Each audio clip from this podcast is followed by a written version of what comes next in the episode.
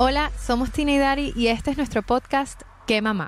Desde que nos convertimos en mamás hemos estado tratando de descifrar nuestro propio camino en esta transición de mujer a madre. Tratando de unir las piezas de quienes éramos antes con las que somos ahora siendo madres y lo que quisiéramos ser en un futuro.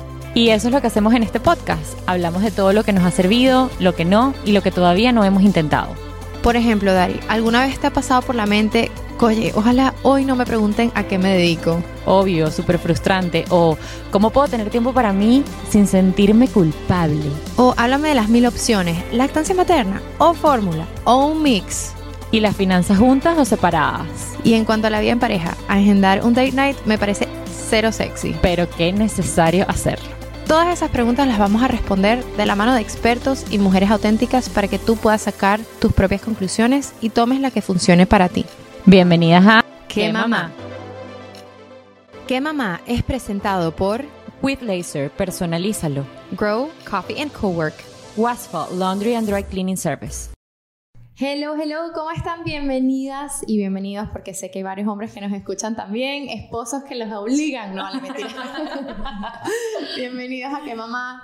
Estoy súper emocionada porque la conversación del día de hoy siento que es un tema que ha sido como que demasiado cambiante por diferentes razones, por el tema de, del boca a boca de las, familias, las mujeres dentro de la familia que nos van contando sus historias, ¿ok? Y sus vivencias, e incluso lo que uno ve en las películas y en las series, que es todo lo más lejano a la realidad posible. O sea, a mí me da risa porque yo de verdad eh, pensé que el momento que iba a traer a, mis hijos al mundo iban a ser de una manera y son completamente diferentes. Entonces sí, hoy venimos a hablarles del el día en el que nos volvemos madres. Y hay que tener en cuenta que hoy en día hay diferentes maneras en las que puedes... Eh, volverte madre.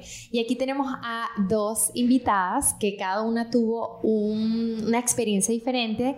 Inés tuvo una cesárea y Mariela tuvo un parto vaginal en casa. Eh, y bueno, Dari y yo iremos también lanzando nuestras propias experiencias, eh, que ambas fueron eh, partos naturales, vaginales también, pero en clínicas. Entonces, bueno, nada, siento que es algo que ya hay que romper con este tema y hablar claro y raspado de, la realidad. Porque eso de que las mujeres gritan 10 segundos y sale el bebé y ni siquiera cubierto, o sea, y limpio, pulcro oliendo a nenuco, es totalmente irreal.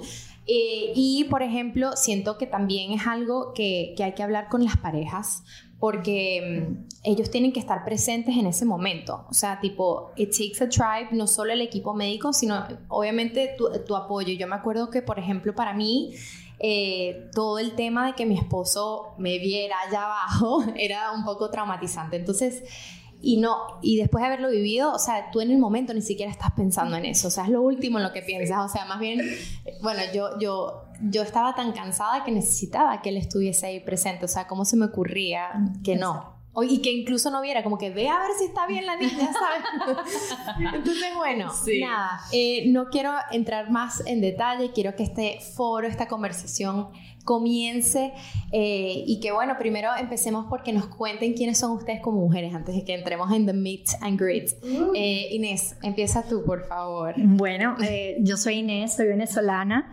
Este, yo llegué a Estados Unidos más o menos en el 2018.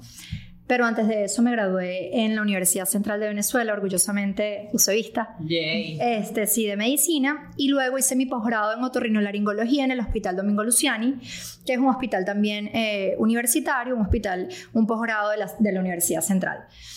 Eh, después de que yo terminé mi posgrado, me quedé unos años, unos meses como especialista trabajando.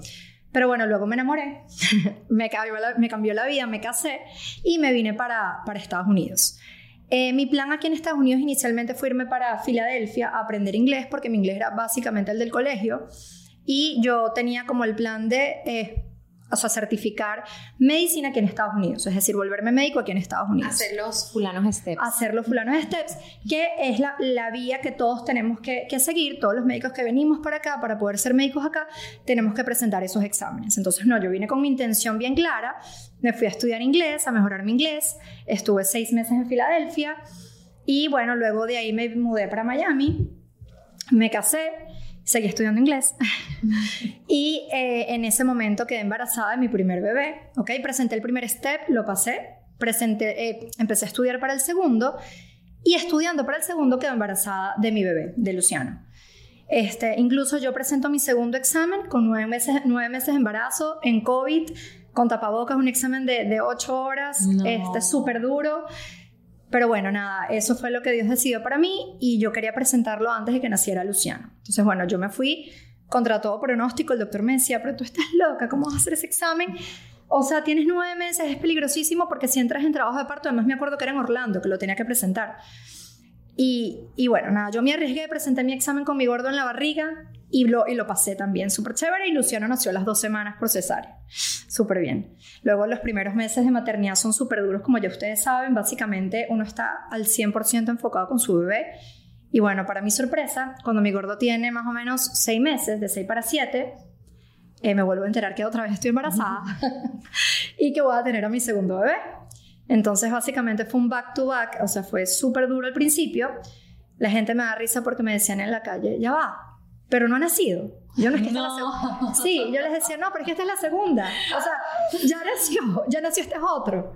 Entonces, bueno, básicamente dos años embarazada y bueno, mi vida a partir de ahí ha sido mis hijos. y aquí, y aquí estoy. y aquí estoy los ¿En qué mamá? Aquí estoy en qué mamá. Sí, los dos nacieron por cesárea. Eh, yo viví eh, eh, todo esto que ella cuenta, lo del examen, los, el, el, examen, el segundo examen de, del STEP. Eh, embarazada porque Inés y yo compartimos arriba y nos conocimos en el curso prenatal. Ella es parte de esa primera tribu, de mamás que yo tuve. Y cuando esta mujer lanza esa bomba, el segundo, eh, cuando todas estamos en pleno sleep training, o sea, yo decía, Inés, wow. No, yo lo creía. ¿Y que, qué pasó? ¿Qué pasó? ¿Por qué, ¿Por qué tan rápido? Yo pienso que a Matías me lo mandó Dios, porque no, no, no fue algo planificado. Yo con Luciana pasé más de un año buscando bebé y no quedaba embarazada por vía natural. O sea, yo dije, no, no, no me va a cuidar tanto. o sea, cuando Dios lo mande. Y fue muy rápido. Ahora, ah, claro, porque no te lo esperaba. No me lo esperaba, no me lo esperaba, pero bueno, la más feliz ahora, mis dos bebés, mis dos varones. Yo he escuchado muchos cuentos así de gente que el primero le costó y el segundo está en la fertilidad. Sí, te reseteas. Bueno, Mariela, cuéntanos tú, por favor. Ay, bueno, yo estoy, digo, esa mujer tan organizada con su vida, yo estoy tratando de organizarme. Otorrino laringóloga. Wow, hacía tanto que no escuchaba esa palabra. Esa palabra. Increíble. Y me decís dura a mí, Dios. Dios mío, vos. No, no, increíble. A ver, les cuento, yo soy Mariela, soy argentina, me crié acá en Estados Unidos, en Miami. Eh, de actriz, periodista, presentadora y bueno, y ahora emprendedora. Tengo dos comunidades, una también de mamitas y otra de la tribu de mujeres que hacemos eventos presenciales una vez al mes. Y bueno, también, o sea, mi, mi camino sí fue muy de prepararme, de llegó a, mí, al contrario, llegó rapidísimo. Era como que, bueno, vamos a intentarlo. Listo. Y yo, ah, o sea, ya. Es más, mi, marido me decía, ¿te hiciste el test? Yo, mañana. yo, ya como por dentro. Y mañana, mañana nos enteramos. Y él me dice, y le digo, pero es que no tengo que ir a hacer pipí. Y él me decía, pero toma, me trajo, agua. Sí, me trajo tres aguas, se sentó ahí atrás, afuera del baño, esperándome. Y bueno, y ahí nos dio la noticia. Y en ese momento estábamos en Houston, entonces estábamos solitos y decidimos como prepararnos mucho. Y ahí fue que, bueno, empecé con todo este camino de la maternidad. Me encanta. Me encanta. Yo soy fan de Mariela desde Deja el Show con Dani Di Giacomo. Ah. Así que para mí esto es un aha moment in itself. Eh, pero porque a mí me llamó mucho la atención porque yo vine a conocerla porque formamos parte de la comunidad de Michelle en Créetelo. Eh, conectamos porque ambas estamos metidas de una manera u otra en este mundo de la maternidad. Así que es muy bonito, de verdad, como la maternidad nos une a las mujeres. Pasamos de ser, a mí me da risa porque yo era como que la que tenía más amigos hombres que mujeres, porque yo sentía que las mujeres éramos, medio tóxicas, que odio decir eso ahorita porque imagínate, I'm a girl's girl. Em, pero la maternidad para mí me ha hecho ver otro lado de, las mujeres, que es como que nos apoyamos, nos empoderamos, estamos ahí la una para la otra. De verdad que me parece bellísimo. Entonces, y el hecho de que estemos todos aquí lo demuestra, que querramos compartir nuestras historias para... Eh, quitar como que todas estas telarañas ficticias, no sé, que hay de, de, este mundo. Eh, y preparar quizás a aquellas mujeres que aún no son madres y que tienen el temor principal y lo que las tiene frenadas es incluso esto, el parto, el dar a luz, el momento en que nacen sus hijos. Entonces, eh, bueno, Dari, no sé, habla tú, chica, que no, yo no me he callado. Y es que yo estoy aquí, o sea, demasiado feliz de tener a estas mujeres acá, porque aparte, creo que el tema del parto, eh, justo lo estaba hablando ahorita con Mariela, eh, que ella me dice que nos metieron miedo. Y es verdad, a nosotros nos han ido metiendo miedo. Yo no sé cómo es en Argentina, pero en Venezuela, tú me preguntabas a los 19 años y yo iba a tener una cesárea, pues, o sea. Igual. En Argentina es igual. Sí, sí, claro. Es como un tema cultural en donde venimos con esa creencia de que para qué uno va a pasar por ese sufrimiento si tienes la cesárea. Entonces, bueno, cuando a mí me toca, ser eh, madre, yo dije, no, o sea, hay que educarse. Entonces, claro, eh, que también lo venía hablando con ella, que decimos, bueno, definitivamente tenemos que eh, prepararnos un poco, entender cómo es esto y aparte estamos en una era en donde la preparación es válida, o sea, tienes mil videos, mil experiencias, un montón de mujeres compartiendo todo lo que ellas saben, un montón de dulas espectaculares que ya entrevistamos una y si no han ido pasen a ver la entrevista con Dula Renata, que aquí hay, todas estas mujeres han pasado por Dula Renata. Y ¿Qué hace Renata? Prepara para entender qué es ese proceso y no nada más tú, sino tu pareja, como decía Tina al principio, que es muy importante que estén ahí, que estén presentes, que entiendan este proceso para que si tú, que así lo veía yo, si you black out, tipo ya definitivamente no estás en este mundo que pasa, porque el, el, proceso en el que tú pasas para dar a luz, que todas acá la que más rol ha vivido ha sido Mariela, y ahorita vamos a entrar en detalle, eh, te vas a otro mundo. Y tu esposo tiene que estar ahí para tomar las decisiones por ti, sea lo que sea que está pasando contigo o con tu bebé. Entonces eso es súper importante que se lo lleven. Eh, y para ya arrancar esto, yo quiero saber por qué una médico que tenemos acá en el peor ejemplo. no, chica. no, me encanta. Es súper es súper común. Aparte de esto, si tú lo preguntas, a mí me da risa porque tú lo preguntabas a las enfermeras de mi médico y todas te decían que iban a querer cesárea. Entonces yo creo que es mucho este tema de que los médicos son los peores pacientes. Somos los peores, somos los peores, los peores. Entonces, Esa es una realidad. Exacto. quiero saber eso, quiero saber cómo Inés llegó a querer cesárea desde siempre, o sea, desde, siempre. Desde el primer momento. Cuéntanos qué te llevó a eso. Mira, este, Dari, yo creo que tú diste con el clavo en algo que dijiste ahorita y hablaste de la parte cultural. Yo creo que básicamente eh, fueron tres cosas. La primera, culturalmente, mi mamá, nosotros somos este, tres niñas y un varón, pero las tres niñas nacimos por cesárea, las tres, en aquella época, ¿ok? Y la experiencia de mi mamá, que siempre ha sido muy cercana, siempre fue positiva. O sea, sus cesáreas fueron exitosas. Nosotros nacimos súper planificadas, a una hora específica, nada se adelantó, nada se atrasó, nacimos súper bien. Y crecimos con esa experiencia muy cercana, positiva. O sea, fue positiva para ella. Y yo siempre la guardé desde chiquitica como una experiencia también positiva.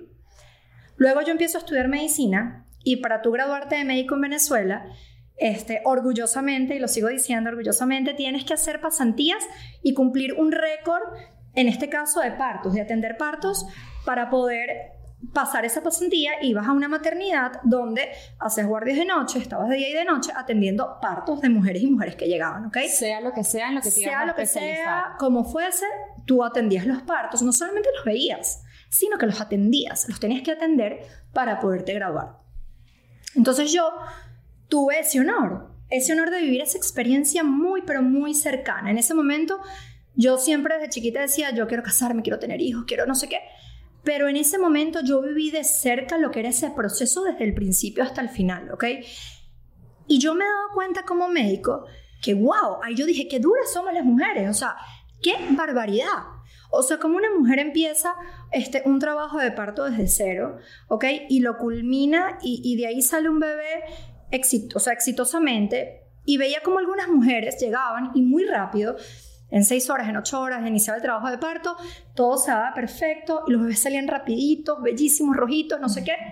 Pero yo también veía la otra cara de la moneda, donde había mujeres que llegaban y habían pasado 24 horas y todavía no habían podido este, dar a luz, dándolo todo, emocional y físicamente dándolo todo, soportando dolor, em, sin sus parejas, porque, porque a veces no permitían este, que estuviesen los familiares con ellas, solas pujando con un solo objetivo que era traer sus hijos al mundo. Yo decía, wow, qué bárbaras y qué duras somos las mujeres. Pero como yo veía ese otro lado de la moneda, yo decía, a veces es muy rápido, pero a veces no. Médicamente, evidentemente tengo los conocimientos para entender por qué a veces era tan rápido y por qué a veces no. Y por qué a veces en el camino pasaban cosas que se salían de tus manos como mujer. Que tú no querías que pasaran, pero pasaban porque somos humanos y porque es un proceso fisiológico que en el camino pueden pasar cosas. Y eso no lo decías tú. ¿Ok? Y como a veces las mujeres parían, respiraban y luchaban y les dolía. Y tú les veías aquellas caras de dolor. Y al final, después de 24 horas, les decían, no, mi amor, vamos a una cesárea. Y tú le veías las caras de esas mujeres como que, pero ¿por qué? Si yo tengo 24 horas dando lo mejor de mí, para que al final igual tenga que ir a un quirófano y mi bebé tenga que este, nacer a través de una cirugía. Entonces yo, y esto lo digo es muy personal, o es una creencia muy personal, no estoy hablando como médico, estoy hablando como humano, como mujer.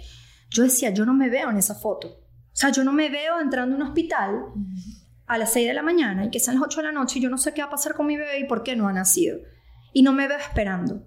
Y no me veo con esa ansia porque al final es tu tesoro, o sea, es tu vida. Yo decía, no, yo no, no, no, no, me pueden decir cobarde, me pueden decir y no me importa, pero yo no me veo ahí en esa foto. Me encanta que honraste mucho tu, tu visión. Inés, ¿qué fue esa tercera cosa? Dijiste que habían tres. Habían tres. Y la tercera es mi personalidad, eh, que se unió yo decía, sí, como, como médico te puedo decir que siempre lo fisiológico es lo mejor, lo natural es lo mejor. Y Dios nos creó con este cuerpo y nos hizo capaces de poder hacerlos. Y ya tú nos vas a contar, porque a mí eso, para mí eso es admirable. Pero también está la otra parte, que a veces las cosas no son como uno 100% las quiere. Existen indicaciones médicas para que de repente tú no tengas parto natural y tengas cesárea. Pero esa tercera cosa que, que te digo que me, que me movió a mí a, seguir queriendo o a seguir deseando que si en algún momento Dios me daba la oportunidad de tener hijos fuera una cesárea, es mi personalidad. Yo soy una persona muy planificada en el tiempo. Soy muy horaria, o sea, soy muy... Yo a las 12 estoy aquí, pero si son la 1 y no estoy aquí, a mí me entra como el tequelele, como, como que qué pasa, ¿sabes? O sea, no.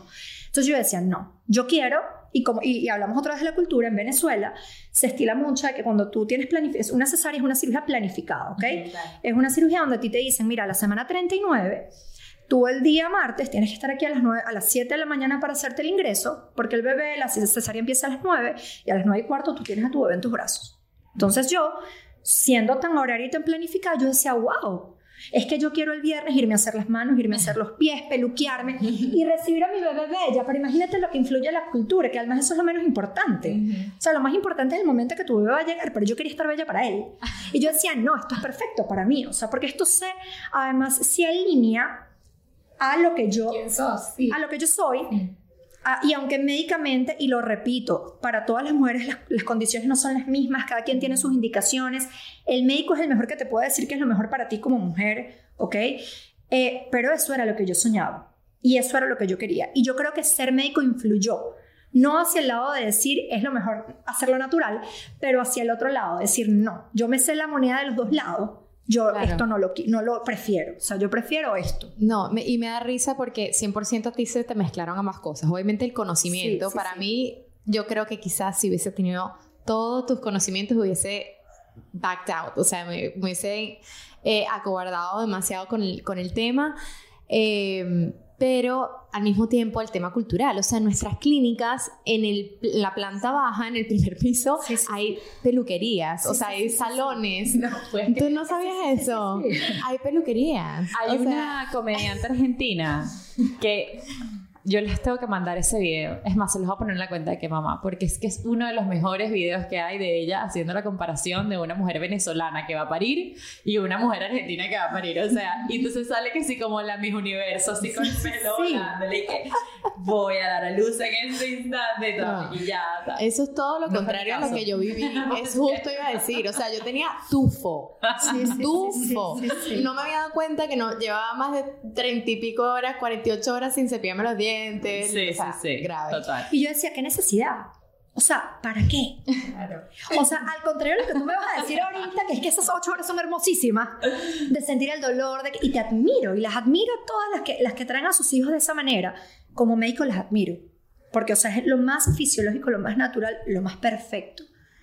Pero no vale. No he, decía, no he alineado contigo. no, no, Claro, no, no, al no. final creo que es el respeto y, y vos permitirte lo que vos quieras hacer. Y eso es súper valioso y creo que es el punto de todas, ¿no? De que nos respeten a lo Sí. que queramos hacer, que los respeten y vos tenías Sí. bien claro lo que querías. Muy claro.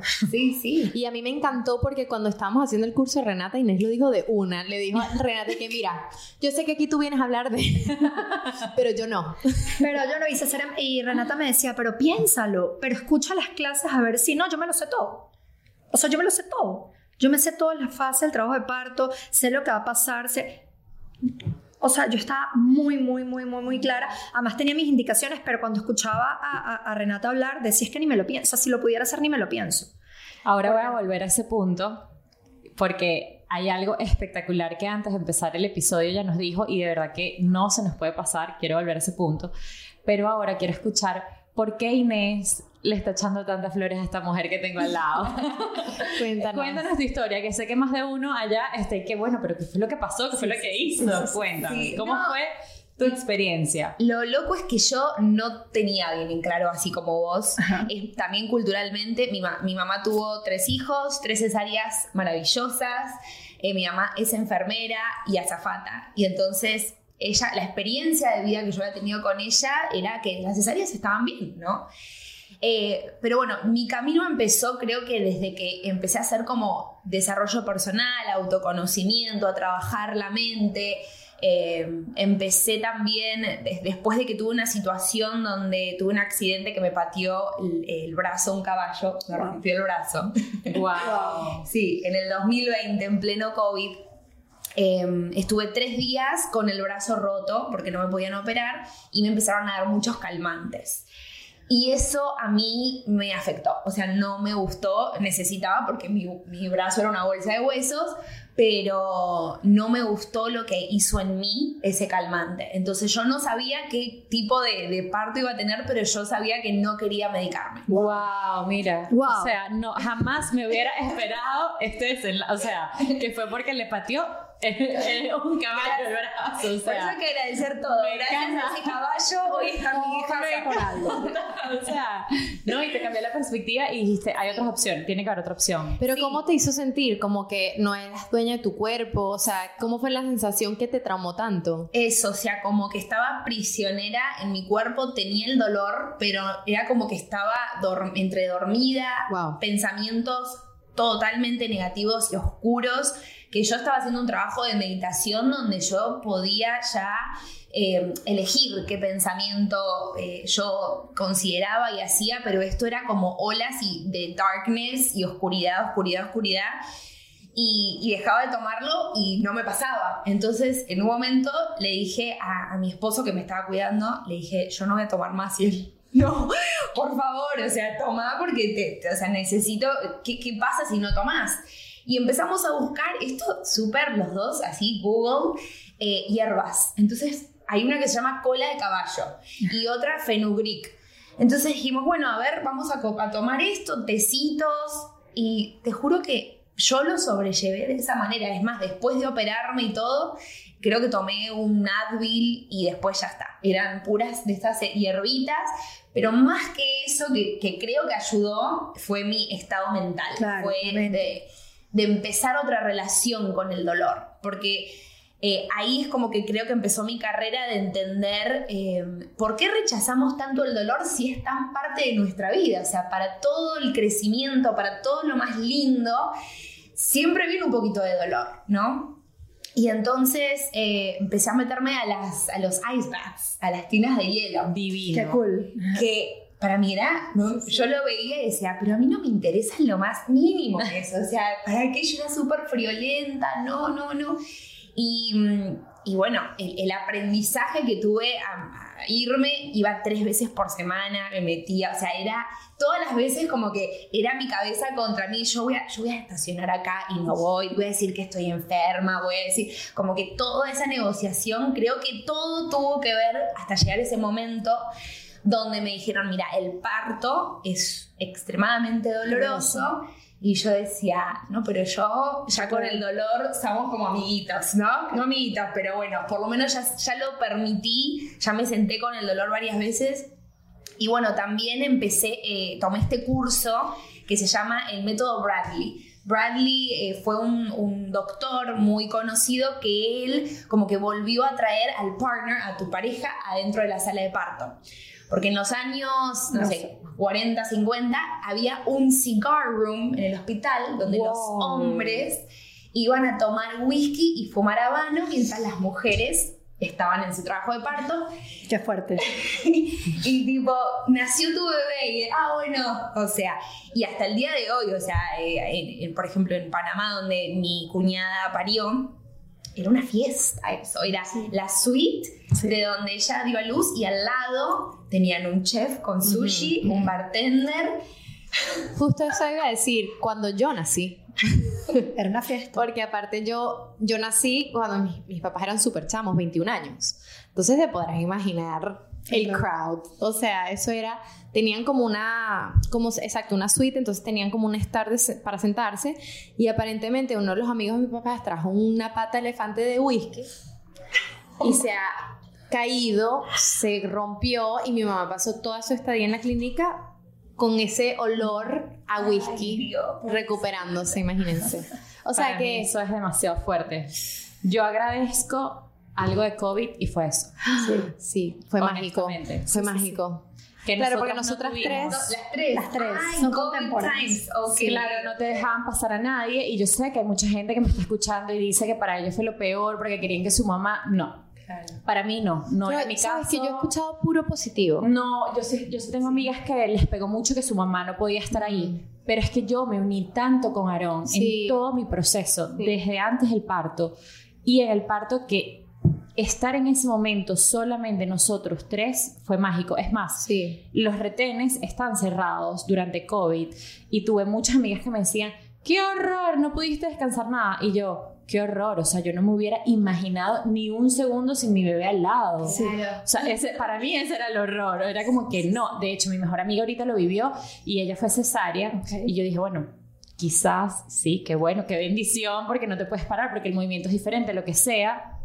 Este, tuviste esa ayuda. Sí. Y cada persona, de nuevo, esto es un, es un espacio, Sí, total. cero fuera juzga. Pero- Pero, para mí era inaceptable. O sea, yo decía, Dios Nos mío, vimos forzadas. que está cerrado. Nos vimos forzadas por lo que Sí. estaba pasando a nivel mundial. Y yo igual, o sea, yo de verdad después reflexioné y dije como que yo estoy clarísima que si mi mamá hubiese estado ahí presente, eh, 100% Kenneth no hubiese cambiado ni un pañal. Desplazado, sí. En cambio, Kenneth tuvo que ir y que, déjame ver cómo haces esto a la enfermera mientras yo estaba que sigue recuperándome. Amo.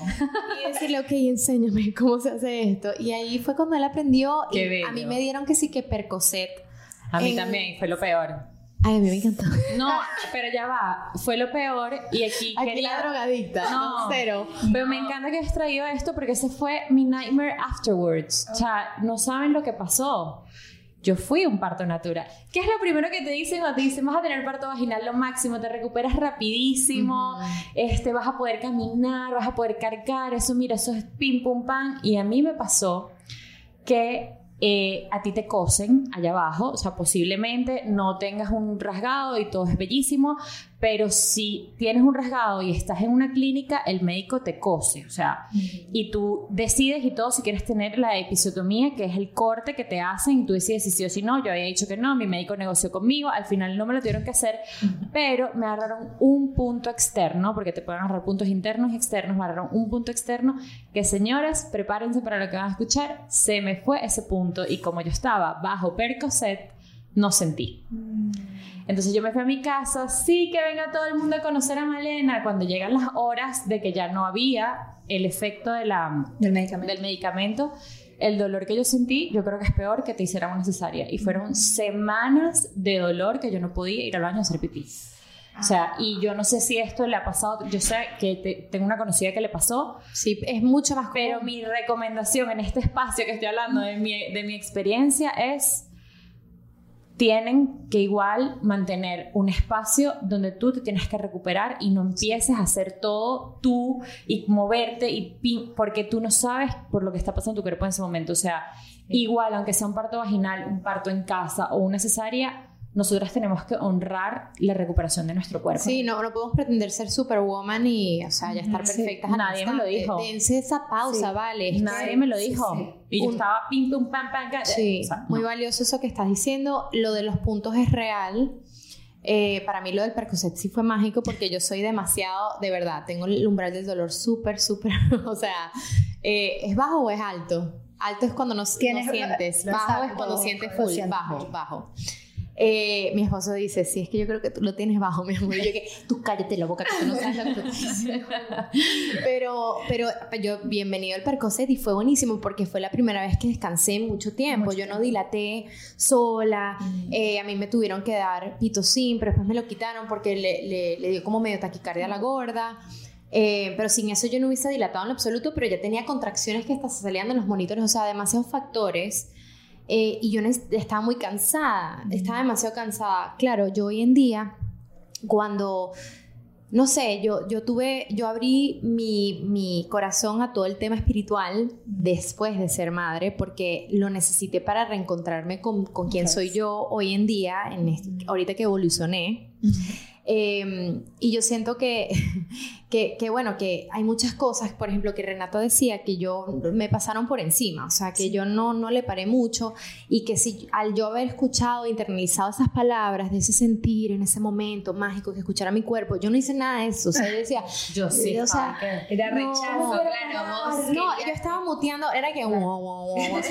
Así literal, no estaba escuchando nada, no estaba, para mí era como que me hablaran de Santa, el ratón Pérez, todo esto que, que venimos, lo hablamos en el episodio de Dani, pero eh, de verdad que para mí siento que hubiese sido otra experiencia, porque yo hubiese puesto demasiados parados en el momento, tipo, mira, no, yo quiero poder pararme, ir al baño, quiero poder eh, dar, eh, ponerme en, en cuatro literal, o sea, tipo otra posición, porque, o sea, imagínate qué incómodo en verdad empujar así acostado, o sea, no tiene ningún tiene tipo que salir como en contra de la gravedad. No, no, Sí. it makes no No, freaking no. sense. Yo o amo a sea, mi doctor, pero lo hablamos y todo en otro episodio. Yo, yo amo a mi doctor, pero la clínica me frustra demasiado mi proceso. Que si yo volviera a quedar embarazada, consideraría todo esto. Yo me quería parar, yo me quería integrar y no podía. Y eso lo defiende no. Renata. Renata defiende sí. el pararte, el, ca- el caminar, el cómo se siente la mujer más cómoda. Me acuerdo que lo decía en las clases. eh, Lo- ella, lo- ella lo- lo dijo todo, yo tenía la información. Y hay que exigirlo. Claro. Porque cuando uno se forma y uno, y uno aprende, que en, en la época antes no nos formaban, pero ahora hay mucho material, como tú te formaste y lo hablaba con Dari, o sea, hay, existen las herramientas para formarte y para estar claro de cuáles son tus derechos y para poder exigir tus derechos, no solo tú, sino tu esposo, que son, al final son un equipo. Sí, Y que de repente si tú, y lo hablo, esto es para, tanto para el parto natural como para la cesárea. todo. Porque ambas situaciones, o sea, ambos escenarios, tiene, tú tienes tus derechos y tienes que exigirlos. Entonces, bueno, ahora me imagino que vamos a hablar un poco más de lo que fue nuestras, nuestras experiencias y de cómo exigimos esos derechos, pero creo que quienes están escuchando esto y vayan a someterse bien sea a un parto natural o a una cesárea, fórmense. Hay demasiados cursos prenatales buenos. Nosotros, nuestra dula fue mágica, pero deben haber otras buenas también. Y conozcan qué pueden y qué no pueden exigir para que ese día no, o sea, no, no pase por alto, para que ustedes puedan estar lo más cómodos posible. Y, y yo creo que la experiencia sí es- es- cambia. Con cambia respecto a la preparación, tú dijiste algo que de verdad amé y es la falta de preparación cuando quieres tener una cesárea. Cuéntame eso. Bueno, eh, fíjense, yo este, siendo médico y todo y conociendo más o menos a todo lo que, todo lo que iba a pasar, ¿ok? En, en mi primera cesárea, yo decidí con mi esposo y sobre todo más por él que por mí, hacer un curso de educación prenatal. Yo sabía que en ese curso iban a hablar muchas de las cosas que ya yo sabía, pero yo necesitaba que mi esposo estuviese en mi misma página. Él no es médico, ¿ok? Y evidentemente él tenía todas las ganas y toda la intención de apoyarme y de estar conmigo, pero él tenía que tener conocimientos para poder exigir, para poder exigir y para poder ayudarme a mí para hacer mi apoyo. Entonces este curso es un curso donde tiene, está conformado por varias clases. En ese curso te enseñan, sobre todo se inclinan más creo que es el parto natural, pero también hay un capítulo donde te hablan un poco de la cesárea. Y por supuesto que yo a, los capítulos que eran de parto natural, yo me relajaba. Yo ahí me, me, sentaba a cenar, yo le decía a mi esposo, escucha, pero nosotros igual no, va, no, no vamos a tener ese camino, porque nosotros tenemos una cesárea planificada con una hora determinada, con una fecha determinada, y yo no voy a entrar en trabajo de parto, yo voy a ingresar al hospital y me van a hacer mi cesárea. Y cuando venía el capítulo, ella hablaba de la respiración, ella hablaba de cómo mentalmente te tienes que preparar, cómo emocionalmente te tienes que preparar para transitar ese dolor, para soportarlo y para más bien darle fuerzas al bebé para que, para que venga a este mundo, cómo tu, tu esposo te apoya en el proceso del dolor, cómo entiende tu dolor y, forma como parte activa de, de todo el proceso. Pero yo le decía al tranquilo, que nosotros no vamos para allá. Y, les contaba a ellas que, la vida es muy, muy irónica y que, y que esto tiene que servir de enseñanza a todas las mujeres que hoy tienen preparada una cesárea. Porque a las mujeres que van para parto natural siempre te, te, preparan y te dicen, mira, esto está planificado de esta manera, pero si al final algo se complica o algo pasa, hay que ir a una cesárea. Como tú me lo dijiste, yo tenía mi plan de parto y yo sabía que si algo pasaba, yo iba a una cesárea. ¿Qué pasa? Las que tenemos planificadas unas cesáreas, muy poco estamos preparadas para el, otro escenario. Para que tú entres en trabajo de parto y tengas que transitar varias horas ese trabajo de parto, este, pasar por las contracciones dolorosas, romper fuentes, llegar al hospital, esperar que llegue el anestesiólogo, esperar que, que ahí pasan muchas horas. Y eso fue lo que te pasó a Y eso fue lo que me pasó a mí y yo no estaba emocionalmente, eh, en conocimientos estaba preparada porque sé lo que es un parto, sé las fases del parto, pero mm, Inés como mujer, como mamá, no estaba lista para tener contracciones, para, para respirar, para, para contener, para esperar, para aguantar. Y yo rompí fuentes, yo tenía una cesárea planificada para un martes. Y yo me acuerdo que un sábado, viendo una serie con mi esposo, como a la una de la mañana, ¡clas! Yo sentí que algo sonó, hizo así track y el, eh, toda la, la, la cama era, era empapada, pero no fue que rompí fuentes que empecé a gotear, no fue una bomba que se explotó. ¿Y cómo fue? ¿Qué hizo Rey, por favor? No, Reina, yo que pero no te habrás hecho pipí. Yo, ¿qué te pasa?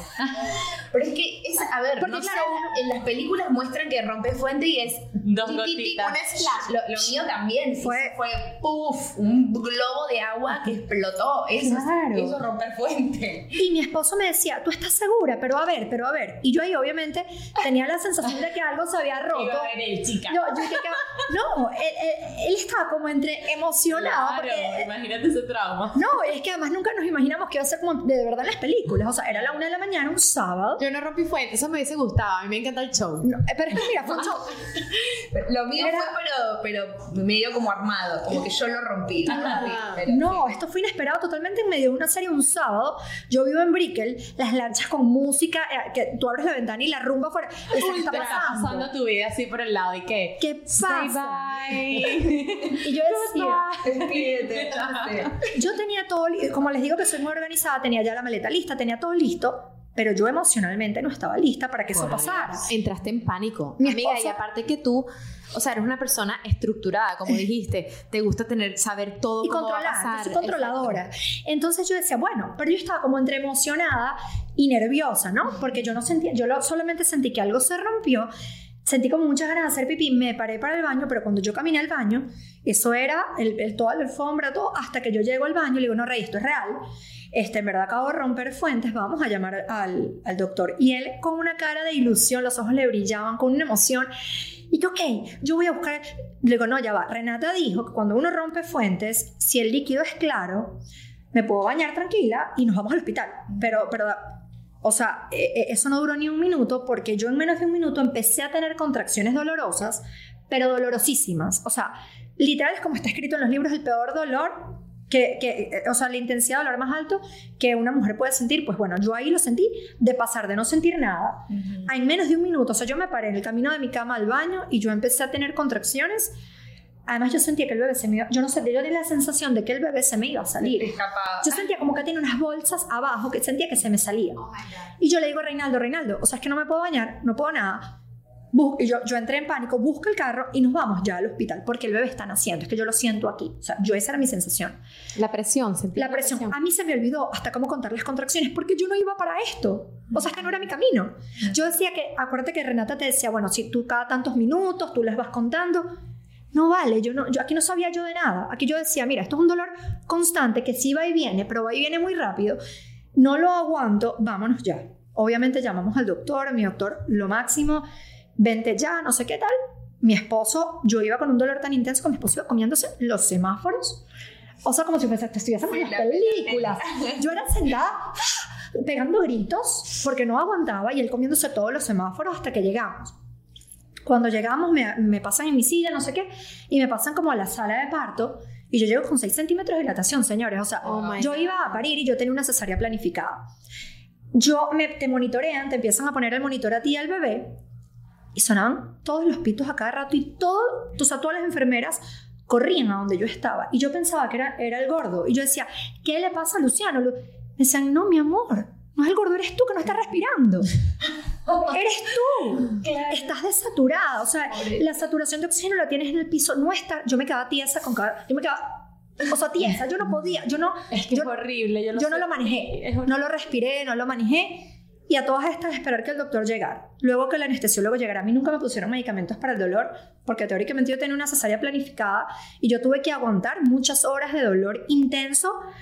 El más intenso que, que se los digo que, que pero Así sin ayuda, yo. pero sin por no haberme, yo digo que fue por no haber escuchado, porque yo me formé, pero emocionalmente no me Claro, preparé. No, te- no abriste tu cabeza, tu corazón. Y como para- repito, Sí. a las mujeres que van a parto natural las preparan emocionalmente para que si las cosas al final no salen bien y, y- y tú, lo- y tú me lo decías, vas a una cesárea y tú vas preparada con eso en la cabeza. Pero es que nosotros nunca nos dicen, o de repente te lo pueden decir, pero tú nunca tienes en la cabeza que tú vas a entrar en trabajo de parto y que la peluquería se fue, que los manos se fueron, que, lo que, que, que, está- que te fuiste como en pijama, porque me da mucha risa. Yo tenía un bolsito y yo tenía que decir, este, la pinta con la que Qué iba a llegar a la clínica, la pinta con la que me... Chama, todo eso se quedó en la casa. Qué bella. O sea, yo me fui, o sea, literal, en trapos menores y con un sobre todo, y, y además en crocs. Así llegué. O sea, porque. Sueño americano. Chama, el sueño americano, porque fue lo que me tocó. Sí. Entonces, me encanta. siempre lo repito, porque tienes que prepararte para Me todo. encanta. Siempre Sí. te dicen que uno tiene mejores, que Dios tiene mejores planes que Sí. de los que tú te haces. Pero Total. ya, yo quiero, necesito saber, Mariela, cuando tú tomaste la decisión de hacer un parto en casa, Wow. ¿cómo, o sea, qué conlleva esa preparación? O sea, el equipo, men- la mentalidad, todo, o sea, de A a la Z, por favor, porque es que no me lo imagino, pero siento que es algo que incluso guau. capaz puedo abrir Sí. mi, ahorita Por estoy abriendo mi corazón a favor. todo. Ay, Vamos a ver verlo, hay que después. verlo, hay que a, los nueve meses Yo ahora tengo vamos a que ver esto. No le creo. Hoy, señores, no le creo. Les diré unos meses. No, mira, eh, tengo mi corazón abierto. Queda en ti. Es eso, es eso. Estoy, estoy yo ahora a la prueba para que para convencerte. No, no. Pero, y, y lo que decía, vuelvo a eso porque me parece súper importante respetarnos nuestros, nuestros procesos. Eh, para mí, el método Bradley, no solo esto de que trae al marido, lo involucra, eh, porque, o sea, literalmente en la clase practicás posiciones de cómo te tiene que agarrar, o sea, cómo tiene que sostener físicamente. Eh, le explican todos los métodos de inducción a tu marido y a vos. Entonces vos tenés como más conocimiento y también te, te explican, o sea, la, la filosofía de este doctor es que eh, nosotros las contracciones vienen por la oxitocina que generamos en el cerebro. Entonces la oxitocina, para que eso pase, tenemos que estar en, en un, en un ambiente donde nos genere esa paz y esa tranquilidad. Entonces, también referencia a las películas, qué paz y tranquilidad hay en un hospital con las enfermeras. Eh, y, y ahí también yo empecé a entrevistar obstetras que Houston, siendo la meca de los hospitales, eh, tenía una obstetra enfrente, el otro en otra cuadra. Entonces yo como que tenía tiempo, me iba a entrevistarlos, ¿no? ¿Y tú qué haces? Y, claro, porque eso es otra, como que a- a- ya uno en, en un lugar de, de donde está, donde vive, donde tiene sus cuidados de ginecología, todo, quizás ya sabes a quién vas a ir. Pero yo en Houston no conocía a nadie, entonces como que bueno, dije voy a, a entrevistarlos. Eh, después de hacer todas mis entrevistas y todo, empecé a, a entender de que acá había opción, había como un eh, un espacio para una poder tener eh, por lo menos una idea o un plan por el, basado en el conocimiento. Y, bueno, en la, semana 35 yo ya tenía mi birth team en, un birth center que para los que no saben un centro de parto un birth center es como este medio entre la casa y el hospital no porque son eh, cada, uno tiene un sistema distinto, pero este, por ejemplo, trabajaban con el hospital de Houston, entonces ellas tenían prioridad, si llegaba a pasar algo, a entrar contigo, te acompañaban todo el tiempo las enfermeras del birth center, y, eh, pero si hacías una, labor de parto y salía todo bien natural, podías tenerlo en este centro, que eran como unas suites, imagínate como estar en un hotel, donde tenés distintos lugares, ¿no? Podés eh, parir en el agua o en una cama eh, o en un sofá, como que ellos te daban esta libertad de espacio. Y al mismo tiempo te dan muchos cursos. Eh, tenían un curso que me encantaba que se llamaba Conoce a los expertos. Entonces venían todos los padres que acababan de parir y te venían a hablar y contar cómo eran los primeros días eh, y todo eso que es como que uno está un poco en shock, pero ayudaba, ayudaba. ¿Cómo llegaste a un birth? Ni siquiera sabía que esto existía, ojo. Los sí, bueno, yo porque la he escuchado. No tenía ni idea. Por la dula. En eh, también conocí a una dula allá, Vero, que la amo, eh, que le pregunté, porque le dije, yo quiero esto, ¿existe? Hay la posibilidad, sí. Y, y, le dije, pero en mi casa como que no, todavía no me da la confianza, no sé, porque tenía mucho miedo y, y también como no sé, riesgo, como que yo me, iba más al que, ¿y qué pasa si esto? ¿Y qué pasa si lo otro? ¿Y qué pasa? Y me dijo, andate al birth center, porque ese es el happy medium para las que no están seguras.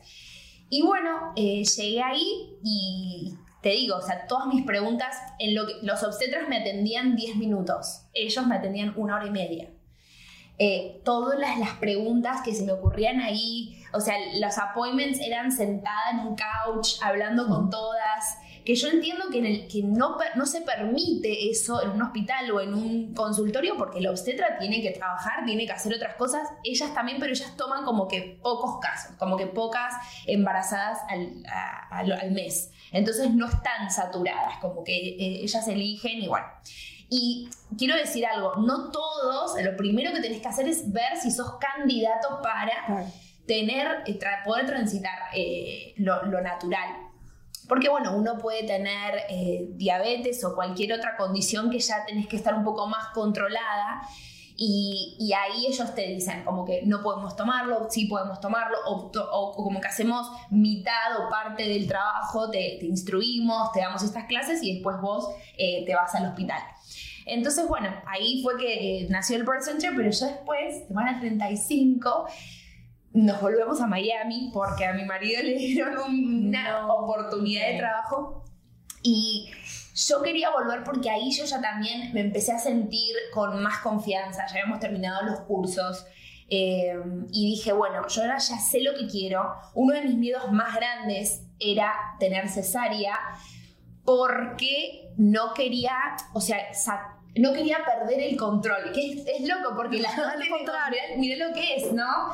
Yo quería controlar y tú no querías perder el control. Claro, entonces es como maneras de, nosotras sentirnos empoderadas. Para mí era que yo tenía que decir lo que, o permitir o entender Em, por más que me pase algo que no esté fuera de mi control, permitirlo y entenderlo y, decir sí, no y así. Qué cool. Que en un hospital yo no iba a tener. no lo tienes. Para nada eh, esa eh, posibilidad. O sea, Inés se quería poner en manos. No, yo quería que me o sea, que, que, los médicos controlaran la situación. Claro. O sea, tú querías controlar. Sí. Todo, o sea, son dos maneras de control diferentes. Tú querías controlar cool. ti Sí, y, Tú querías decir, no me quiero permitir que llegue el momento en el que yo tengo que no, No. Claro. Quiero que el doctor venga y lo haga por mí. Sí, y tú querías, no quiero que nadie se meta en este proceso. nadie se ponga en mi proceso. Esto es lo que yo quiero hacer, me encanta. Qué bien, porque son dos visiones y las dos son válidas, son respetables. Todas, todas, sí, y me que encanta. al fin los dos queremos, que me acuerdo que hay una actividad en, el, en la clase de Bradley que es muy buena porque te dicen como que, bueno, si, si tú tendrías que eh, elegir lo que pasa en tu parto, ¿qué sería? Entonces tú pones como, como, bueno, que eh, rompa fuente, que haga esto, que después pase esto, como que tú te eliges y ella te empieza, la profesora viene y te empieza a sacar cosas. Ah, qué cool. Entonces como que, ay no, pero las uñas, no voy a tener las uñas hechas. Sé, como que empezás a tener esos, esos crisis que lo- las podés como tener antes de... Y al final, como que todas lo que queríamos era bebé sano, mamá sana. Eso, totalmente. Y todas tuvimos distintos partos y disti- teníamos ya distintas proyecciones, pero entonces nos alineábamos todas en eso. Y que mi, digamos, mi filosofía o como yo quería transitarlo iba porque yo sentía que ahí iba a tener mejor éxito yo. Y todo iba a ser más exitoso, de que yo sabía que podían pasar cosas que, que están fuera de mi control, pero yo las quería entender. Y yo quería saber que el doctor o mi equipo esté haciendo lo que ya habíamos hablado, o sea, de que, mira, estoy haciendo esto, te explico por qué, no porque es política del hospital, Claro. es porque yo sé que esto es lo mejor para el bebé, o sea, quería confiar que eso era lo que estaba Ya. sucediendo. Y bueno, llegué acá, empecé a buscar un birth center, no hice clic, la verdad, con los que están acá. Y me hablaron de una midwife, Miriam Maldonado, Ah, yo sé quién es. y Eh, yo, como que, ay, no, pero es que, es más, yo no, no teníamos casa. O sea, para ir en casa, pero no, o que me falta la casa, porque no habíamos encontrado la casa. Y entonces, primero era como que, bueno, vamos a buscar un nido, que encima eh, no, habían, no había nada. Esto fue hace ocho meses, como que. El, el mercado de Miami estaba saturado. Súper. Encontramos una casita muy linda, pero pintada amarilla y marrón. Y yo, nesting, yo, mi bebé no puede nacer acá. Esto es horrible. Tenemos que pintar todo. Y conseguí un angelito que me dijo, ok, yo te hago todo. Digo, pero necesito como que en tres días. Y me dice, bueno, me quedo a dormir. Se quedó a dormir el tipo No, pintando. amo, amo, amo. Sí, sí, sí. Me tienes que pasar ese dato. Es un amor. Mira, amor. ¿qué es una midwife? Una midwife es eh, una partera, ¿no? Como se dice, o co- eh, hay como otro- varios términos, pero profesionalmente es una enfermera, un tipo de enfermera que está ya en las salas de parto, que ya están, eh, tienen mucha experiencia, ya tiene 20 años Miriam, eh, de estar en salas de parto, que en realidad son las que más están con vos, porque los Sí. Llegan los últimos cinco minutos. Claro, viene como minutos. ya a tomar, a decir la decisión y ya, pero la, la- ella me decía, yo estuve desde el minuto cero hasta, hasta que pasó eh, con todas estas mamás. Y bueno, y ella, imagínate, la atacan de todos lados, como que ya tiene toda la... Me decía, Dani, pregúntame, ¿vos qué, qué me querés decir? O sea, no tengas miedo porque yo estoy curada de espanto de todo lo que me han dicho. La Florida cubre eh, los Eso te iba a preguntar. Ajá. los seguros. Entonces ya también ahí Wow. empecé a amigar más, claro, porque, porque es una, es algo profesional. O sea, ya- Pero lo cubre igual. Ya va, no, ya va, quiero ser, quiero irme para atrás con toda esta información que me quedé. ¿Qué, qué? ok. Los seguros en Florida, en el Sí. estado de la Florida, te cubren un home birth si tienes una midwife que esté certificada, por así decirlo. Exacto, sí, tiene que estar bajo, bajo la certificación que es como, bueno, que, Y- que sea enfermera y. Y ella, ella tiene su equipo. Exacto, ella tiene, bueno, ella tiene un asistente que es eh, Jorge, que es venezolano, es obstetra en Venezuela y acá es midwife. Y tú, si quieres, traes a tu dula, que, que en es- eh, yo conocí a Ana Corina, que la van a amar si la conocen porque Houston, ella... la de Houston. No, no, ella es de acá. Ah. La de Houston me pasó a Ana Corina porque eran venezolanas. Yo Ya. vivo rodeado de Wow, venezolanos. I love it. Ella se Ya equivocó, está. ella Sí. tenía que nacer en Venezuela. y encima Carol Doral nació mi hija, así que ya, toda Venezuela.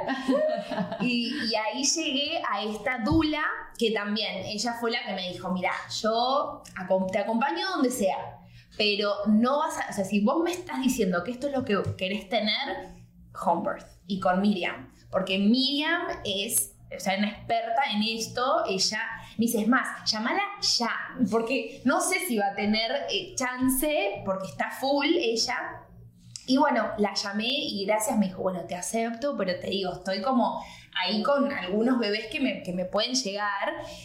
La, la vida de una midwife es ¿Y qué pasa? Incontrolable. Sí, sí, Es incontrolable porque no ¿Qué pasa? tienes un schedule, no, tienes hay, un... no hay una no hay, pasa? O sea, esa mujer va a las 2 de la Pero, mañana a tu ajá, casa. si, si ella está en otro parto, Esa mujer no duerme, Tina. sí, ya va, pero si ella está en otro parto y se te tú pegan. entras en sesión de parto, ¿qué Sí. pasa? ¿Te tienes que ir a la clínica? No, ella tiene asistentes y tiene un backup midwife. O sea, ellos son una red Me está dando como ansiedad. Yo también, yo también, no puedo. No, pero, pero por eso te Pero digo, me encanta esto, es- yo no sabía nada. Hay que sí. ir a preguntarles todo. Y las midwives están listas para que tú le hagas 8000 preguntas y escenarios de terror. O sea, ¿qué pasa si yo estoy en el minuto y que y se atora el bebé y ellas te dicen ta, ta, ta, ta, ta, ta? O sea, e- ellas están preparadas y es como nosotros pensamos que va, va a venir una señora, va a hervir agua y va a convocar al espíritu de no sé quién. Y no, son mujeres profesionales, súper preparadas que tienen esta filosofía, porque al fin es como que, me dice, yo te traigo la sala de parto a tu casa, yo te, me trajo tanques de oxígeno, me trajo todo lo que yo pensé, vi en el birth center, Ok. ella lo tenía ahí, me dice, si pasa emergencia, llamamos al 911. Y el 911 en este país llega a los 5 o 10 minutos. eh, y, y ahí, me, o sea, eh, eh, como que todas las cosas horroríficas que pueden llegar a pasar, vos como que, bueno, las pones en el, eh, hacia otro plano porque vos lo que estás también atrayendo y queriendo que suceda, tenés que tener en, en esa mentalidad de positivismo y de yo puedo y podemos y confío y suelto y bueno, todo ese proceso. Fue en agua Buen agua, sí. y con tu esposo ahí tal. Yo sigo una dula gringa que, o sea, amo, te lo va a pasar para ver si todavía sigues con el pensamiento. La amo. Ojo, yo amo esa broma. O sea, me- no estoy 100% segura que soy cero, o sea, capaz de llegar a ese punto de elevación. No, no, digas. pero Es no sé, no me lo planteo, no me lo planteo. Eh, Ellos no, las midwives no usan ningún tipo de anestesia. no, No, nada, nada. Eso es lo único que me tiene un poquito frenada. honesta. no. Pero es más, en el, en el método Bradley, que no, no es nada que ver al dolor que vas a sentir, pero te hacen hacer una serie de cosas con, para el dolor. O sea, te Ah, hacen sí. meter la mano en hielo eh, para que vos em- respires, o sea, porque son todos ejercicios de respiración Ya. y Y al final es la mente, Tina. No, no, Fíjate total. que la preparación espiritual que tiene ella, o sea, yo estoy en otro plano. Yo tengo que No. evolucionar eh, este, Mira, espiritualmente. yo estoy en la no- transición y es súper interesante, de verdad. Y, y es real. Yo, como te- les digo, yo no creía en nada de esto. Es una un nivel de conciencia diferente. Sí. Sí, sí, sí. sí. Y es, mira, para, para darles más como tranquilidad, que fue- es algo que me dijeron hace poquito que me encantó, es nosotros estamos recordando, nosotros no es que tenemos que cambiar, nosotros estamos volviendo a... Somos, primero que somos animales, Sí, sí, ¿no? sí, sí. Entonces piensen en todos los mamíferos del mundo que hacen esto, nuestro linaje de, de madres que hicieron eso para que nosotros estemos hoy acá. Entonces, conectarte con tu naturaleza, como volver, volver, si es que ese es ¿no? tu, tu camino Claro. tu proceso, pero no es que yo tengo que aprender a ser consciente o aprender a ser espiritual, es yo tengo que volver más hacia mí y empezar a, a barrer como que todas estas limitaciones, si tengo miedo, a qué, por qué. eh, y sí, o sea, nos han, nos han convertido como sociedad también al tener tanta información a que seamos un poquito más miedosos, Ya. con todo, con todo. Y, Entonces, y el- el- los controles, por ejemplo, ¿te los hace la midwife también o tú tienes que ir a una clínica a hacerte los controles? Es decir, o sea, los laboratorios, te, eh, por ejemplo, en el Birth Center me los hacían todos ahí, pero acá sí yo iba a un hospital, a una clínica, me hacían todos los controles, yo llegué hasta la semana 41. Wow. Que eso también Wow. no se permite, es como, no, no, semana 40. Llegué hasta la 41 y, y todo el tiempo, o sea, es más, yo llegué con mi carpeta en todos los estudios acá de Houston y me dice la, la midwife, no mi amor, vamos a tener que hacer todo de vuelta, porque Todo de t- lo hacemos, o sea, chequeos desde ese momento, ¿no? Porque ellas están en todo momento asegurándose que vos estés bien, que el bebé esté bien, y cuando llegas a la semana 40 te hacen hacer como otros estudios. Y yo iba, me hacía los estudios y después volvía y Miriam me los leía, me, me explicaba que también con ella una hora sentada, explícame esto, y eso qué significa, y para qué sirve, y con qué se come, o sea, todo, todo era como, explícame todo porque yo quiero saber. Y bueno, y ahí fue que ella, eh, llegó el día que no sé si ya llegamos a ese punto. Sí, sí, sí, dale, dale, por favor. Y aquí estamos Qué en emoción. maratón. Eh, llegó el día que, ya teníamos como, yo tenía ya muchas visiones de cómo iba a ser. eh, y, pero no fue así. Eh, lo que pasó fue que este, yo tenía mi familia argentina. Y mi familia argentina, así como toda la preparación cultural que hablamos, como que Mariela, pero ¿cuándo? ¿Cuándo van a hacer? Y yo, no, y no sé, o sea, todos, mi abuela de 90 años, mi amor, estaba ahí, todas como que, ¿qué ¿Y hacemos? qué te dijeron cuando les dijiste que ibas a parir en tu casa? que se me iba a pasar. Como que, Ay, amor, es una, es una, es una enfermedad. Ya se te va a pasar. Es que yo me estoy imaginando pensamiento. primero con mi esposo. Esto te pre- iba a preguntar. Tu no, esposo. mi marido es team natural, mi, mi Ah, marido es bueno, re- el mío no. Sí, Entonces ah, la vaina sería que. Argentino. No, él es ¿Qué colombiano. estás diciendo, Tina? No, si ustedes conocen el personaje, o sea. Pero, que- pero mira, este curso te lo recomiendo mucho porque bueno, los porque- prepara, los prepara a ellos también. Y, Qué bueno. y bueno, y, y mi familia era como, la familia de mi marido, como que ellos, eh, eh, bien, más mi cuñada, toda la, la familia de su ex marido, eh, obstetras, pediatras. Wow. Todo científico. Entonces, como que no, nosotros atendemos los casos de, de gente como ella, ¿entendés? Que hace eso y, va- y terminan en el hospital. Claro, termina en el hospital. Es como. Dijo una cosa, eh, este señor que dijo como que nosotros las queremos bajar de la montaña y ellas van y quieren volver a subir a la montaña. Y yo como que, ay no, qué feo eso, pero... Y, y existe como que está, está, como que qué equipo sos, ¿no? Sí, sí, Y sí. yo eso también me caía tan mal, porque Sí. yo, no es eso, no se trata de eso. Yo no voy a jamás criticar a una mujer que haya elegido lo de la cesárea. Sentía que a veces sí me criticaban, pero yo digo, no es mi proceso, no lo estoy haciendo porque estoy en contra Ah, de. Entonces, primero, bueno, con la familia hay que prepararlos. Yo igual es como que ya yo me volví vegetariana, argentina. Entonces imagínense. yo- ¿Qué? No. Sí, sí, yo ya, ya de mí no tenía mucha sorpresa, como que esta es la loca, esta es la distinta. Eh, pero, pero con mucha. o sea, con mucha convicción, como que yo siempre les decía, chicos, yo no les estoy haciendo la contraria a ustedes, yo soy así, me, me suena más esto. Y bueno, todos ahí esperando, entonces pasó como una semana, pero yo tenía como el due date, que eso también es como una presión para las que no queremos que sea natural, porque es un. Es como estimado, porque nadie sabe cuándo sucedió, ¿no? Cuándo exactamente vos eh, quedaste embarazada del momento exacto. Entonces, como que pueden ser unas semanas después o antes eh, de Room, y yo ahí eh, empieza, empieza como que el countdown, ¿no? Como que, ay, bueno, ya pasó una semana, pasó dos semanas, y mi familia como que esperando. Y entonces dije, el- el- un día dije, mira, yo voy a ir a, a ver a mi familia porque te dicen que te quedes tranquila en casa, como que camines, pero que no hagas mucha cosa. Y yo dije, no, está mi abuela, ya la quiero ver. Entonces, bueno, fui, la fui a ver a mi abuela, tomamos mate, o sea, fue como, Argentina. eh, sí, sí, Wow. sí, sí, entonces tomamos mate. No, no, Argentina no. No, aquí, aquí, aquí. Aquí, yo decía, wow. Ella es argentina. No, no, no, no. Estaban, estaban ellas acá, tomamos mate y me fui a, a comprar en ese momento porque si bien no hay medicina, hay medicina natural, ¿no? Eh, los- Holística. Exacto, hay este aromaterapia que yo siempre pensé, bueno, lavanda, rosita, uno huele. No, no, esas hierbas son potentes. Me decía, me, me hizo comprar una que se llama frankincense, Buenísima. que La Me encanta, me encanta. Ve- Regeneradora celular. 22 dólares, esa cosita así chiquita. Digo, ¿qué es esto? O sea, y me dice, ni se te ocurra olerlo. Y yo, ok.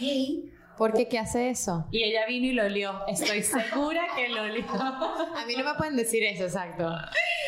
Pero lo que pasa es que te puede Entras. te- te entras en contracciones. Ya. Te puede llegar puede a estimular. contracciones, sí. Porque son métodos de inducción Ya. natural no tan invasivos, ¿no? Eh, que puede llegar a kickstart, como que va- vamos a, a empujarlo un poquitito a ayudar.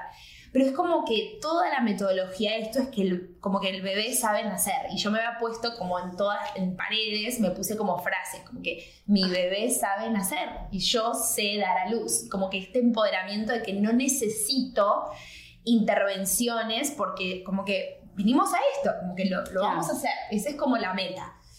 Pero si no, teníamos como todas estas cosas. Y bueno, ahí llego a mi casa de haber caminado. Ese día caminé como una milla, porque aparte de yo estaba súper activa, de una panza así. Llego a las 10 de la noche, había terminado de ver una serie, me estoy cepillando los dientes. Y uh, yo ya había tenido Braxton Hicks, que son como las falsas contracciones que pasan. Y ahí empiezo a sentir, a sentir, a sentir. Y yo dije, no, acá ya, ya se viene. Se viene porque ya estaban, como que te dicen 411, 311, que son como el, el, El espacio. tiempo, el espacio entre ellas y cuánto duran. Y, te- y teníamos un app que ahora está buenísimo porque hay una Sí, app sí. para todo. Hay una app para cuando des a luz, te, te dicen como que para ir anotándolas y tú eh, se lo puedes mandar a tu midwife. Entonces nosotros estábamos en comunicación con mi midwife que estaba en otro parto. No. Yo salgo de la, de la consulta con ella y me cruzo con una chica que, no, no voy a decir el nombre, pero esta chica, yo me acuerdo de ella porque era amiga de un amigo de un amigo de una amiga que había tenido a su bebé en el ascensor. Wow. No llegó al hospital, ella estaba como en trabajo de parto, o sea, lo que te pasó a ti, pero imagínate que Sí, nació. nació, o sea, en, el- en una- un ascensor. Imagínense lo, poco, porque un ascensor que dura 30 segundos menos en y, y nació, y el bebé está perfecto, o sea, un nene de 4 años, perfecto, o sea, y ella, que entonces quiso hacer como esto para, por las dudas, estar más preparada, estaba en ese parto ella, eh, de esta mujer, del segundo. Entonces la llamo y le digo, mi esposo la llama y le dice, eh, ok. Y mi esposo le explicaba como que, bueno, eh, a ver, abre la boca un poquito, tiene el ojo como así. Y ella le decía, déjame escucharla, déjame escucharla. Entonces Ale me ponía acá y yo sacaba que estoy...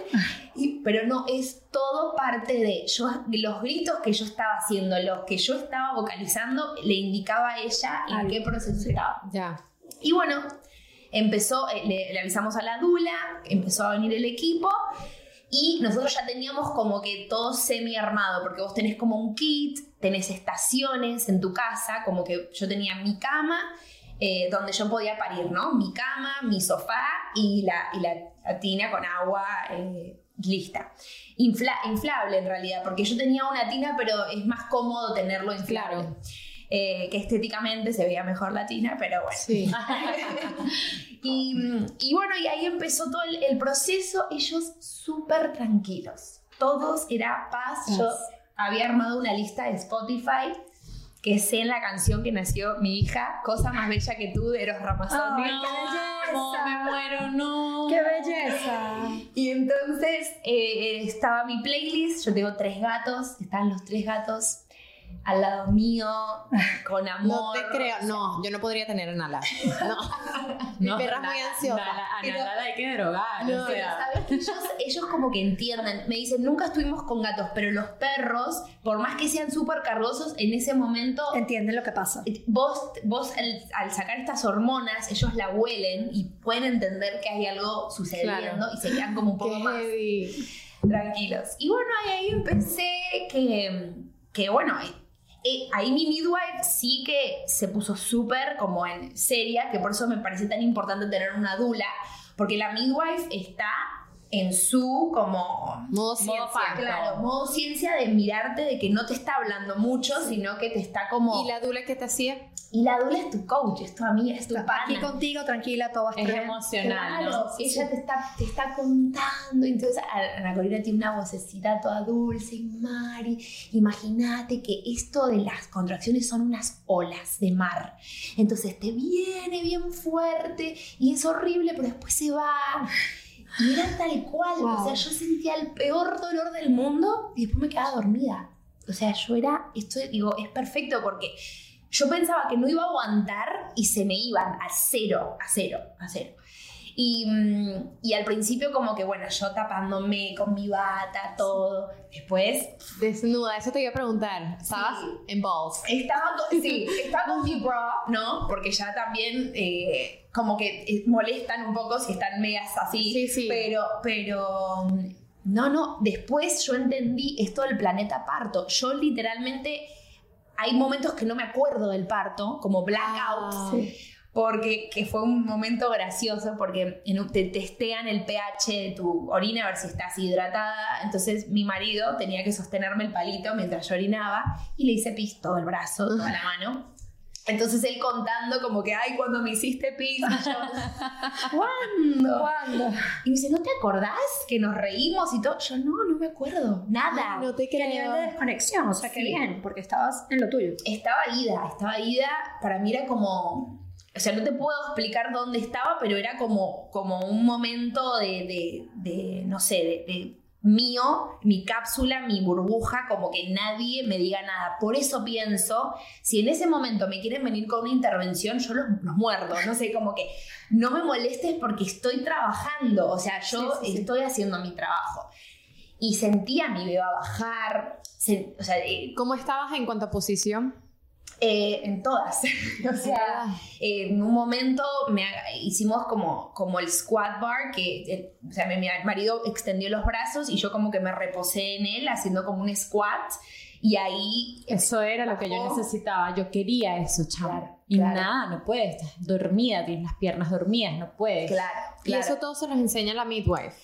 Sí, la dula y la midwife, eso antes, mucho antes. Por eso el también, curso. sí, vos como que tenés ya ese conocimiento y te dice, "Pon- ah, ponete en squat, ya sabés qué sabes. tenés que hacer, claro.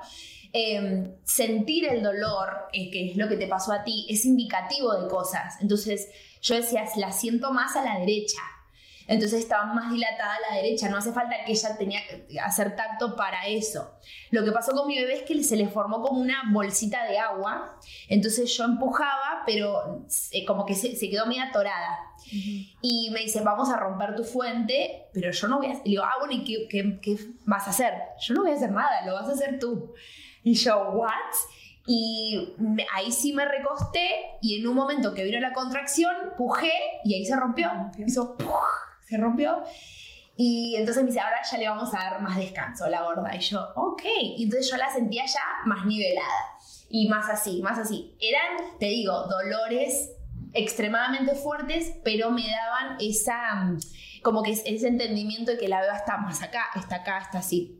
Y bueno, eh, finalmente yo me quería meter al agua a toda costa, como que ya, porque aparte es súper relajante, es el ámbito ideal, porque el bebé Viene de agua. viene agua, sale agua, puede quedarse un poquito más, quizás con la cabeza afuera, porque no tiene el reflejo de respirar.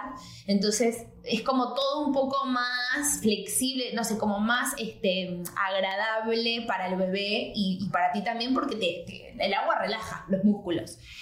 Y, y bueno, llegó el momento, me dicen, listo, ah, eh, digo, pero ¿cuándo? se- mi mamá, pobrecita, llegó. Estaba ahí, estaba ahí. Llegó, ya llegó en las últimas, llegó como a las a la tarde ya. Ay, no, yo no podría. Y, pero mi mamá se portó tan bien conmigo porque verdad, yo la, la- o sea, la amenacé con amor, pero le dije, mami, si vos me traes miedo, Sí. la bebé no nace, pues yo no puedo tener miedo, yo tengo que sentirme muy segura con lo que estoy haciendo. Si yo tengo miedo es otra cosa, pero si vos me venís a decir, y ella, ok, ok, ok, ok, ya enfermera, imagínate, tres cesáreas, o sea. Y, y entonces me dice, eh, ella me, me hacía los masajes, todo, pero mi marido me decía que les decía a la midwife, ¿no le puedes dar un Tylenol? o una cosita, ¿viste? Claro, escondidita, es que escondidita. me quiero imaginar el nivel de el nivel de mm, admiración que tu madre tiene por ti hoy en día. No, y qué fuerte ver a tu bebé sufriendo con ese dolor y tú no poder hacer nada. O sea, Sí. imagínate. Mi papá no pudiera. Por mi eso- mamá estuviera que sin shock y mi papá estuviera, sáquenla de aquí, llévensela". No, pero ¿sabes qué? Quiero... Hay dos cosas que yo aprendí en mi curso prenatal que me encanta porque cuando tú vas a un parto como el nuestro, te callan. O sea, muchas veces te callan. Es como que yo he escuchado casos, no fue el mío, creo que tampoco el tuyo, pero he escuchado casos que es que no grites. Y es como que no. Me muero. Cállate. La garganta, la garganta, o sea, toda la parte de la garganta es el reflejo de tu vagina, o sea, de la- del, del canal por donde tu garganta es el canal por donde tu hija va Sí, a salir. sí. Entonces cuando ella dice, mi midwife lo que quería era escucharme para ella saber en qué punto está. O sea, es una Eso cosa es interesantísimo. sí. impresionante. Entonces tú tienes que gritar, porque ese grito no nada más que va a liberarte la oxitocina, sino que va a abrirle camino a tu hija o a tu hijo para que salga. Claro. O sea, a mí eso fue algo que yo dije, la naturaleza es perfecta, definitivamente nosotros estamos hechos para parir, pero hubo algo que también se me quedó y es que somos los únicos, viste que los, los primeros tres meses de tus hijos son demasiado importantes, que estén contigo, que, porque somos los únicos mamíferos que dan a luz antes de que el hijo esté listo. Mm, eso también lo escuché, sí. Y entonces, claro, eso es lo que a mí me aterroriza, Mm. ¿sabes? Es como que, claro, imagínate, tú no el tamaño, tu cuerpo va a estar listo para lo que tú traigas, así sea un niño grande, pero si es un niño demasiado grande que tu cuerpo no está listo para traer todo esto, la midwife sabe Sí. Eh, a ver, nunca saben con exactitud cuánto va a pesar tu bebé, porque obviamente los órganos eh, tienen otro peso, vos tenés otro peso, pero eh, van entendiendo si vos vas progresando, porque tu bebé va descendiendo, se van dando cuenta si vos estás pro- o sea, progresando, eso, como que Ya. ¿Qué, ¿Qué sentís? Entonces, ¿dónde sentís el bebé? Que por eso, al estar medicada, vos ya perdés ese poder porque vos no podés, no sabés dónde está. Entonces, por eso me decía así, me dice, la contracción, por ejemplo, primero la vas a sentir adelante, después la vas a sentir en toda la panza. Y todo eso implica que vos estás progresando. Entonces, obviamente también se hacen el, ¿cómo es? El monitor del, corazón al bebé, que, no esté eh, pasando por algo. Pero todos esos controles, vos sos parte del proceso. Vos te das cuenta. Y yo, fue mi primer parto, mi primer bebé. Pero si me decían dónde lo sentí, yo te podía decir dónde. Ya. Y eso fue lo que pasó. Eh, cuando mi- ya todos como que, bueno, cuando yo pego un grito distinto, que fue un grito como, como de acá abajo, y ahí me dijo, listo, ya estás lista. Porque es como un reflejo empujar. No es como que vamos a pujar. Correcto. Como, que es como cuando te lo dicen. Sí, sí, sí. sí, o sea, Mi prima no sabía, le decían puja, pero yo no sé pujar. Claro, estás dormida, chama, no sabes pujar. Claro, claro. ¿Qué vas a pujar? No sientes nada. A mí me Claro. quitaron la anestesia Ah. porque no se veían los, las contracciones. Entonces tuvieron que bajar para que yo sintiera la presión. O sea, tenía la anestesia, no sentía dolor, pero sentía la presión. Presión. Y ahí ellas veían, ah, mira, va a pujar. Ok, claro, Dos pero qué bueno horrible. que te dejaron porque hay, o sea, hay algunos doctores que te dicen, puja, ahora, ahora, porque ven la contracción, contracción en el del monitor. monitor.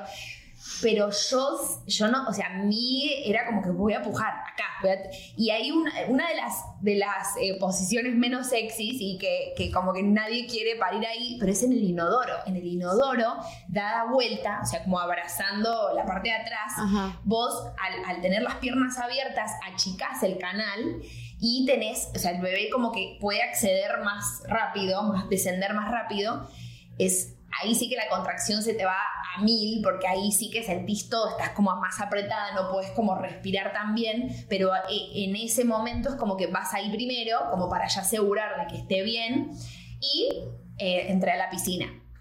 Y yo cuando entré a la piscina era como, yo siempre jugué deportes en mi vida, entonces es como que vamos a, vamos a ganar. ¿Viste? Cuando ya sentís como que... Total. Ya, Lo voy lograr, lo voy a lograr. lo voy a sí, Eso como fue lo que- mío. Llegué a la pared, llegué a la pared, pero ya, Sí, lo sí. voy a lograr. Este es el último.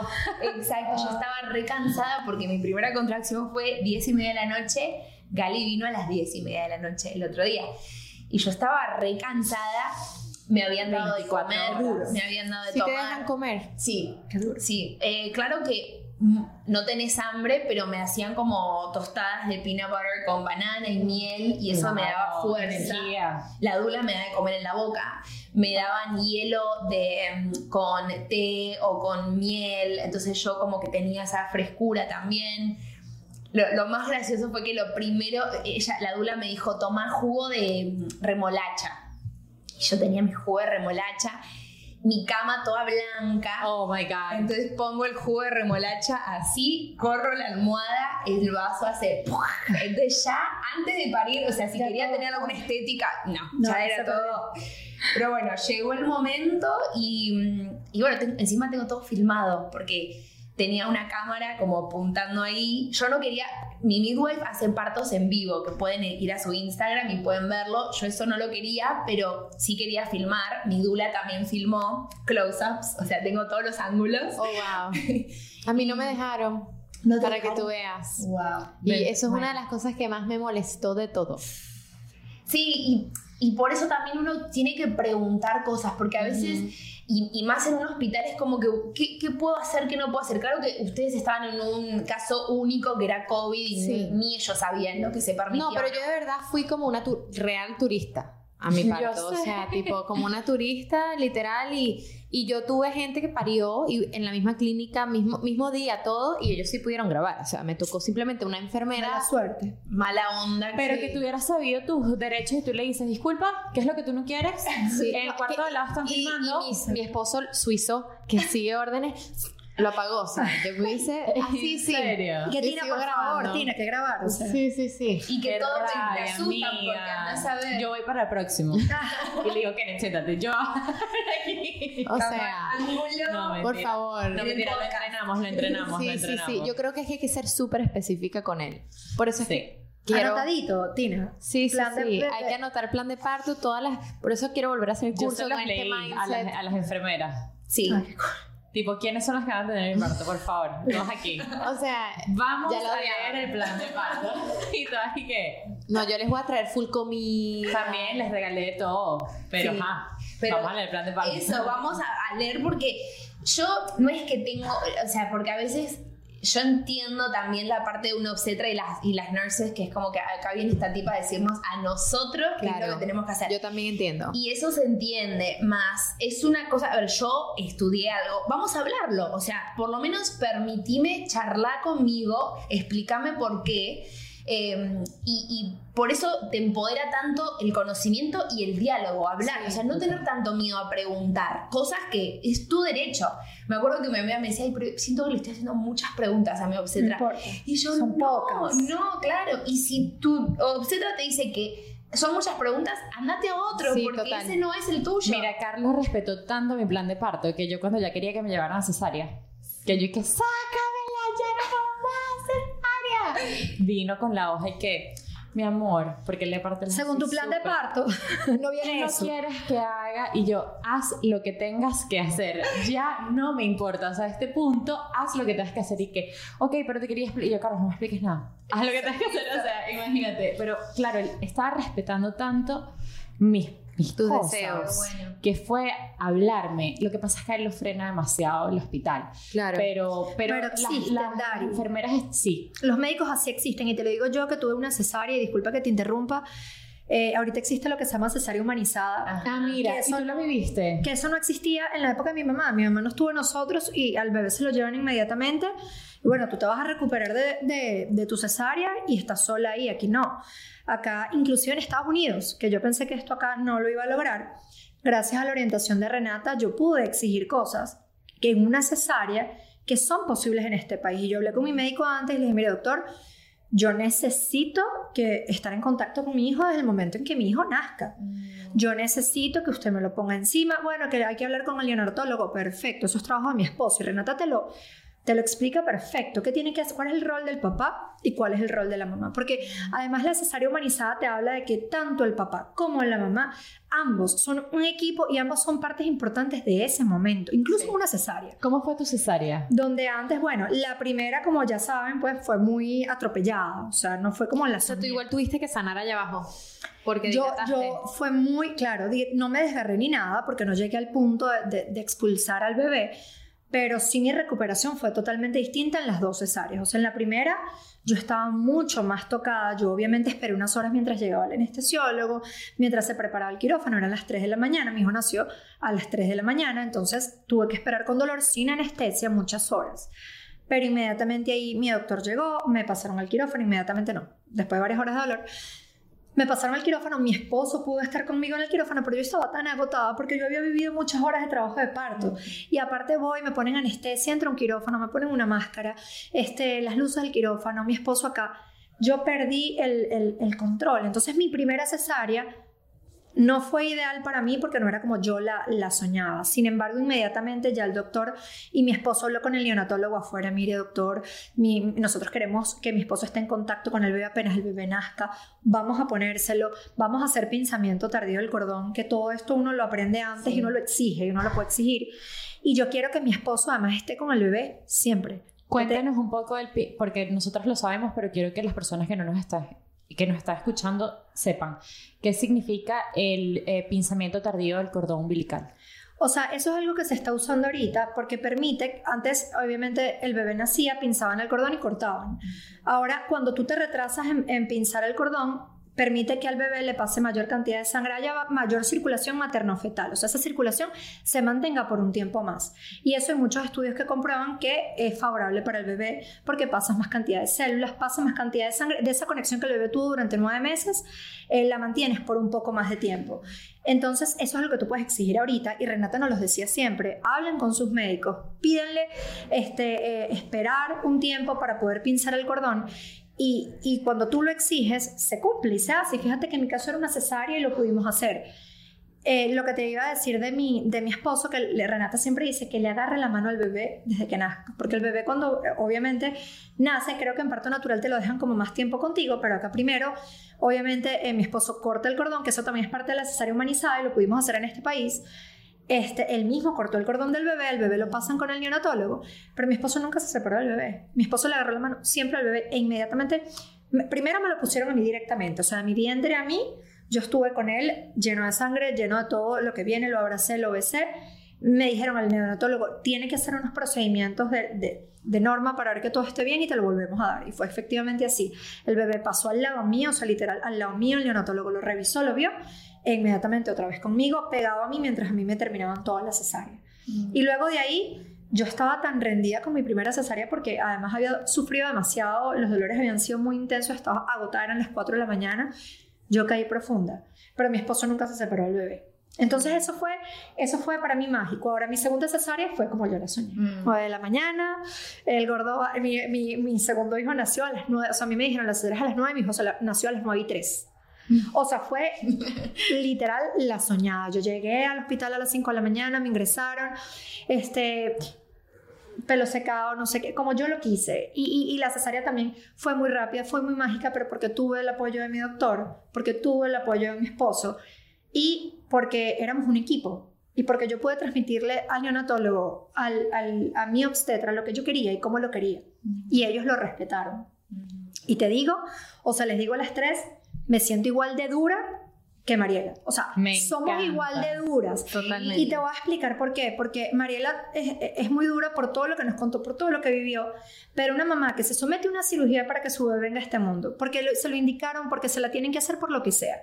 Se somete, un, entra un quirófano para que te hagan una incisión y entren en tu cavidad abdominal a sacar a tu bebé luego, capas de piel y es una cirugía aparte no, no tan... no, es una, realmente es una cirugía, o sea, te abren el abdomen, entran a tu cavidad abdominal. Y luego que tú tengas la fuerza de, de, sufrir el dolor post, porque entonces en la cesárea no es tanto el durante, pero es el post, ¿ok? Que evidentemente es una cirugía, que evidentemente tienes una incisión, eh, que al principio, sobre todo con la primera cesárea, mi experiencia fue más dura en cuanto a recuperación. O sea, yo tuve que, eh, necesitas a alguien que te ayude en un principio a, pararte, a caminar, aunque te mandan a caminar el mismo día, pero este, tienes una herida que duele, ¿ok? Y estás, yo estaba básicamente... De hecho, creo que no puedes cargar a tu primer bebé, ¿cierto? No, fíjate que el doctor me decía, exacto, al primero no, pero el doctor me decía, Tú puedes cargar lo que pesa tu newborn, o sea, tu, tu bebé recién nacido, tú puedes hacer todo con él. Lo puedes cargar, lo puedes amamantar y eso a mí me, me, hacía sentir realizada. Yo evidentemente en la segunda necesitaba ayuda porque tenía otro bebé en la casa de un año. O sea, yo, yo tenía dos bebés, pero, pero yo me sentía tan espléndida, tan dura, tan valiosa, tan madre como, como de repente te sentiste tú que vivió etapa a etapa, minuto a minuto ese dolor. Porque yo decía, wow, fui a una cirugía, me abrieron, me cerraron y estoy con mi gordo en los brazos. Y una de las cosas que yo decía cuando quería cesárea era, es que a mí no me importa lo que pase después. Yo necesito tener a mi hijo sano y bien conmigo. Una vez que yo lo tenga conmigo, yo puedo con todo el dolor que venga. O sea, con toda la recuperación de toda la cesárea que te dicen, que sí, que tienes dolor, que para caminar, que ah, yo, a mí mi esposo me tenía que ayudar a, bañar, a meterme a, a, la bañera, a salirme, porque tenía como que brincar un murito. Pero todo eso no, no era comparable con el amor de tener a mi hijo en mis brazos, mm. sano, bien, sin haber pasado tantas horas de expectativa, porque para mí, o sea, tú lo viviste emocionada, para mí eso era estrés, mm. para mí eso era preocupación, para mí eso era innecesario, pero fíjate como las dos visiones, al final, como dices tú, llegan a un, mismo fin, que es un bebé sano, una mamá sana y una mamá feliz, que creo que es lo más importante de, todo. Que Todas tenemos el, el mismo objetivo. Quería preguntarte, o sea, que quiero que, ¿qué es eso? Que se tienen que llevar todas nuestras oyentes que quieren una cesárea programada o que sin duda alguna les va a tocar por cualquier condición, qué tip les das y que, bueno, sí, que, cuál, es esa parte de tu experiencia que quieres que ya se lleven. Mira, básicamente a, todas las mujeres que escuchan esto y que o hayan decidido o les toque porque tengan la indicación médica de una cesárea o que empiecen este, con, el, con, el, el camino del parto natural y terminen en una cesárea, yo básicamente les digo, primero prepárense, prepárense para los dos escenarios. Eh, a mí me, me tomó de aprendizaje el prepararme también para el escenario B que eso casi nunca lo hacen con las mujeres que de entrada te dicen va a ser una cesárea. O sea, prepárate para entrar en trabajo de parto. ¿Ok? Que no, que no es probable, pero que si pasa emocionalmente y físicamente tú y tu pareja, que, que es parte fundamental de esto, estén preparados. Y luego, segundo, si te toca la cesárea, no estaba en tus planes, pero la vida, las circunstancias, tu condición médica te, llevó a que, a que, a que tuvieses que vivir una cesárea, pues bueno, te aplaudo, porque son tan, tan capaces las mujeres que paren en una casa y que, y que tienen todo, sufren todo el dolor y sufren cada paso, como las que lo hacen en un hospital, como las que tenemos que ir a una cirugía para que nos hagan una cesárea. Eres tan mamá como lo es Mariela, eres tan capaz, eres tan completa como lo son estas mujeres que, que, dieron a luz de forma natural. Y eres completa porque eres suficiente para tu hijo, porque tú eres todo lo que tu hijo necesita independientemente de la manera de cómo él haya llegado a este mundo. Prepárate y fórmate para poder exigir en quirófano, que lo puedes hacer inclusive aquí en Estados Unidos, para que se cumplan las cosas que tú quieres que se cumplan y para que sea lo más humanizado posible y lo más cercano a lo que tú quieres como mujer, para que tu esposo esté presente y sepa cómo ayudarte y sepa cómo estar cerca del bebé y nunca separarse del bebé. Y les puedo decir que cuando ustedes ven esa carita, cuando ustedes ven esos ojitos que los miran, van a tener las fuerzas para recuperarse, se van a recuperar, la herida va a cicatrizar, en una semana se van a sentir mejor. Y el tiempo pasa. Y el tiempo pasa y al final lo que te queda es esa carita que te da todas las fuerzas. Y se los digo a las mujeres que van a tener bebés por cesárea, porque a, Mariela lo que le dio la fuerza era la idea de que su bebé venía. Y era el sentir a su bebé y saber que venía. Y eso la llevó a que el bebé naciera y a tener toda la capacidad física y emocional de traerlo a este mundo. Pero a nosotras, que nos tocó tenerlo por cesárea, cuando el bebé nace, aunque no sintamos los dolores, esos ojos, esas manitos, esos piecitos, y voy a llorar acá, son los que te dan la fuerza para pararte con una herida para bañarte, para darles de comer y de verdad eso es mágico. Sí. sí. eso, eso, es nada, ninguna herida, eh, ninguna recuperación es dura cuando ya tú tienes a tu bebé sano contigo y en tus brazos. Amén, me encanta. Hermoso. Sí, me pusieron emocional. Yo también. que acá, que justo lo hablábamos antes, que no es esto de que de quién tiene la razón o negro o blanco, que este espacio se los agradezco porque es tan necesario para las mamás que se sientan identificadas y que escuchen la historia que quieran ellas quizás escuchar, de ver, de, tener un poco de curiosidad sin sentir la necesidad de atacar eh, a la otra mamá que pasó por otra cosa. Y apoyarnos. o sea, somos, esto no, no, Gracias, a ustedes por contar. Esto no es un debate. Aquí venimos, venimos a eh, representar, acompañar, apoyar a todas las mujeres, porque al final eso es nuestro core, o sea, eso es lo que somos, mujeres que estamos entrando en este nuevo plano, en esta nueva fase y nadie te dice nada de cómo hacerlo, empezando por lo más básico, desde todas las opciones que tienes para traer este ser al mundo. Y todas son válidas. Escúchense, empodérense y tomen las, riendas en sus manos. Mariela, ¿qué le dirías a la Mariela antes de antes? Si un tip o no sé, o cómo puedes hacer un cierre de toda tu experiencia. Yo creo que em, primero eh, yo seguí, seguiría por el camino este de confiar en mí, ¿no? Porque había algo dentro de mí que, que lo permitía hacer. Yo soy ya de que me dicen, eh, esto, es esto es difícil, y yo, ah, yo te voy a comprobar que no. Pero si no sos así, yo también quiero dar ese mensaje, porque lo que tener un parto natural no es una medalla de honor, es algo espectacular, buenísimo, pero todas lo podemos hacer. O sea, como que yo eso quiero que también el mensaje no sea tanto de que, wow, la que parió en casa, qué fuerza, que sí, como también la que tuvo cesárea tiene mucha fuerza, no, no tiene que ver eso, sino que podamos volver a, eso, a, entender cómo, es nuestro cuerpo, eh, que el parto es fisiológico, que lo podemos hacer. Entonces, siempre va a haber miedos. Yo no es que siempre pensé que todo iba a salir espectacular. No, mi parto, o sea, estuve 24 horas, el dolor fue fuertísimo, no fue todo color de rosa.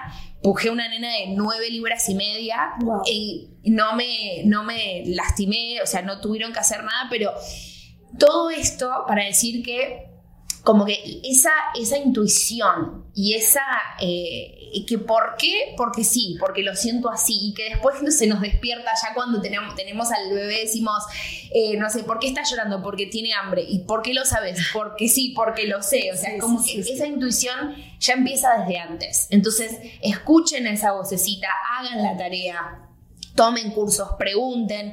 Yo tengo esta mamá, esta comunidad de mamás gratis en WhatsApp que se pueden unir las que quieran, porque ahí vemos todos también los casos, hablamos. Háblanos Y- de eso, Mariela. Sí. ¿Cómo se llama esta comunidad? Se llama Soy Mamá y, o sea, nació porque literal dije, yo no tengo amigas o entorno para hablar de esto, ¿no? Yo estaba en un grupo de mujeres, pero ya estaban en otras etapas. Entonces dije, me- puse en Instagram como, ¿quién le gustaría hablar conmigo de esto? Y yo, yo, yo, yo, yo. Y ahora somos 90 y hablamos todo el tiempo, pero de, cualquier pregunta, cualquier cosa que tengamos. Yo tengo una chica que me ayuda a hacer como unas eh, preguntas o consignas como empoderadoras, ¿no? De, por semana. Eh, ¿Cuál es tu highlight del día? ¿Qué, nos, qué tip no- nos compartes? Y así, entonces entre todas nos ayudamos. Y, creo que ese es el camino, como que no te sientas más mamás, menos mamás, o sea, todas tuvimos todas las inseguridades y, no es que para mí es como que yo siempre supe que mi bebé iba a nacer. No, nadie sabe nada. Eh, eh, lo que sí es que, o sea, reconozcamos que lo podemos hacer. Que Me podemos encanta, hacer. que, que hay la posibilidad. ¿Cómo se Sí. llama en Instagram? Bueno, entonces yo tengo mi comunidad de mamás que no tiene Instagram, pero eh, me pueden seguir en Mirala, ahí me, me escriben y yo les digo cómo acceder. Y después tengo otro que no es solo para mamás, es de la tribu, de Your, Find Your Ah, Tribe que Official, tengo que, ahí tienen que venir todas.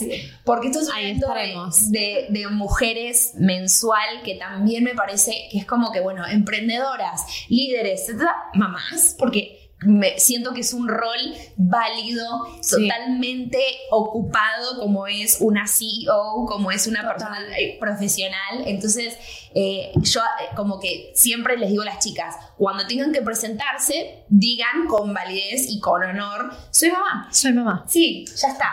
¿Qué eres? Soy mamá. Sí, y listo, y eso es suficiente. Amo. Entonces, Eso nosotros lo hablamos en un episodio en literalmente el primero de este segmento de Circle Time, donde hubo una mamá que literalmente es una full time mom. Nosotros le pusimos oficialmente gerente del hogar. Buenísimo. Eh, y, y literalmente es eso, como que es el trabajo eh, que no, no es remunerado, pero es el más importante. Totalmente. Sin duda. La vida. Inés, ¿qué mamá es Inés? Mira, eh, yo digo que yo soy una mamá diferente todos los días. O sea, un día me estoy volviendo loca, un día soy una mamá paciente, pero estoy trabajando todos los días en ser una mamá consciente. Sabes, alguien me dijo una vez una frase que me encantó cuando yo me quejaba porque uno como mamá estoy cansada, no puedo más, ta, ta. Y alguien me agarró una vez y me dijo, mira, mi amor, pero quédate tranquila. Porque los días son eternos y los años son fugaces. O sea, el día que tú ves hoy eterno y que no se va a acabar porque estás agotada, porque no puedes más, cuando mires el día del mañana, pasó, pasó y ya, y se fueron de la casa y, y, y más en este país. Y lo vivo todos los días con mis hijos. Trato de ser consciente cada momento. Es decir, o sea, estoy ahorita cambiando el pañal. Qué divino cambiarle el pañal a mi hijo. Este es mi presente. Y no vivir en automático. Vivimos en muy automático. Y a veces nos vivimos como quejando, estamos cansados, estamos no sé qué, y dejamos de hacer consciente cada momento especial con nuestros hijos que al final mañana se fueron. Ya mi, mi bebé, que, que, era un bebé, ya tiene un año, 15 meses. Entonces, sean conscientes, o sea, vivan cada momento consciente, así sea duro, así estén cansadas, así no puedan más, disfruten ese minuto, porque ese minuto que hoy es eterno, mañana pasó y se acabó. Me encanta. No nos habían dicho nunca mamá consciente. Es verdad. Una mamá Me gusta. consciente. A mí también. ¿Y tú? ¿Qué mamá eres, Yo Mariela? iba a decir algo parecido, pero, pero me encanta, me encanta lo que sí. Yo también creo en este término de, de conciencia a todo. Eh, pero quizás en este momento lo que estoy viviendo es como el, el espectro full, no sé cómo se dice, wholesome en, inglés es la palabra. Soy una mamá, eh, ¿qué mamá soy? Wholesome, porque siento que parte de ser consciente es también eh, ser como presente, estar presente en los procesos de cada una. Eh, a mí, por ejemplo, estoy ahora sleep training y, y yo digo, ¿qué? O sea, en realidad yo tengo que pasar por esto como que y me duele y, lo sufro y ayer dormí, no sé, no, ni, ya eso, eso ya no, no se dice, ¿no? Cu- No te ¿Cuántas acuerdas, horas no te acuerdas. ¿Qué, qué importa, no? Ya antes contaba, ahora ya no. Pero digo, en ese, ese proceso como que hay que vivirlo, es parte, no puedo como ponerle a todo una curita, ¿no? De o, o un remedio, o un hack, como que hackea el sleep, hackea esto, no. Hay que vivirlo, hay que procesarlo, porque no solo es un aprendizaje para tu bebé, sino para vos. También me dijo una coach hace poquito, vos no solo tenés un bebé, pero vos sos una mamá bebé. Entonces, Correcto. son dos eh, seres aprendiendo este nuevo rol. Entonces, tomate ese tiempo para vos porque es necesario que vos pases estas eh, situaciones incómodas. No le pongas a todo una nani, una cosa, porque puede ser que eso sea gran, de gran valor para ti. Entonces, como que lo estoy como tomando todo, estoy recibiendo todo como sea. Me encanta. Qué belleza la maternidad. Gracias por acompañarnos, chicas. Tina y yo estábamos con el corazón llenito. No, ya lo felicité máximo. a Tina porque estás invitada, amiga. Me hicieron hasta llorar. Me hicieron hasta llorar. Yo sabía que te iban a gustar, amiga. I got you. Yo sé, yo sé. Y de verdad que eh, creo que una de las cosas que sí quiero rescatar y que no se nos olvide es que eres la mamá perfecta para tus, para tus hijos. O sea, no importa cómo los trajiste al mundo, los trajiste al mundo. O sea, Sí. qué mejor que eso, ¿no? Y ahora vamos a cerrar. Vamos a despedirnos. Vamos Toma a despedirnos. Esto es... ¡Qué mamá!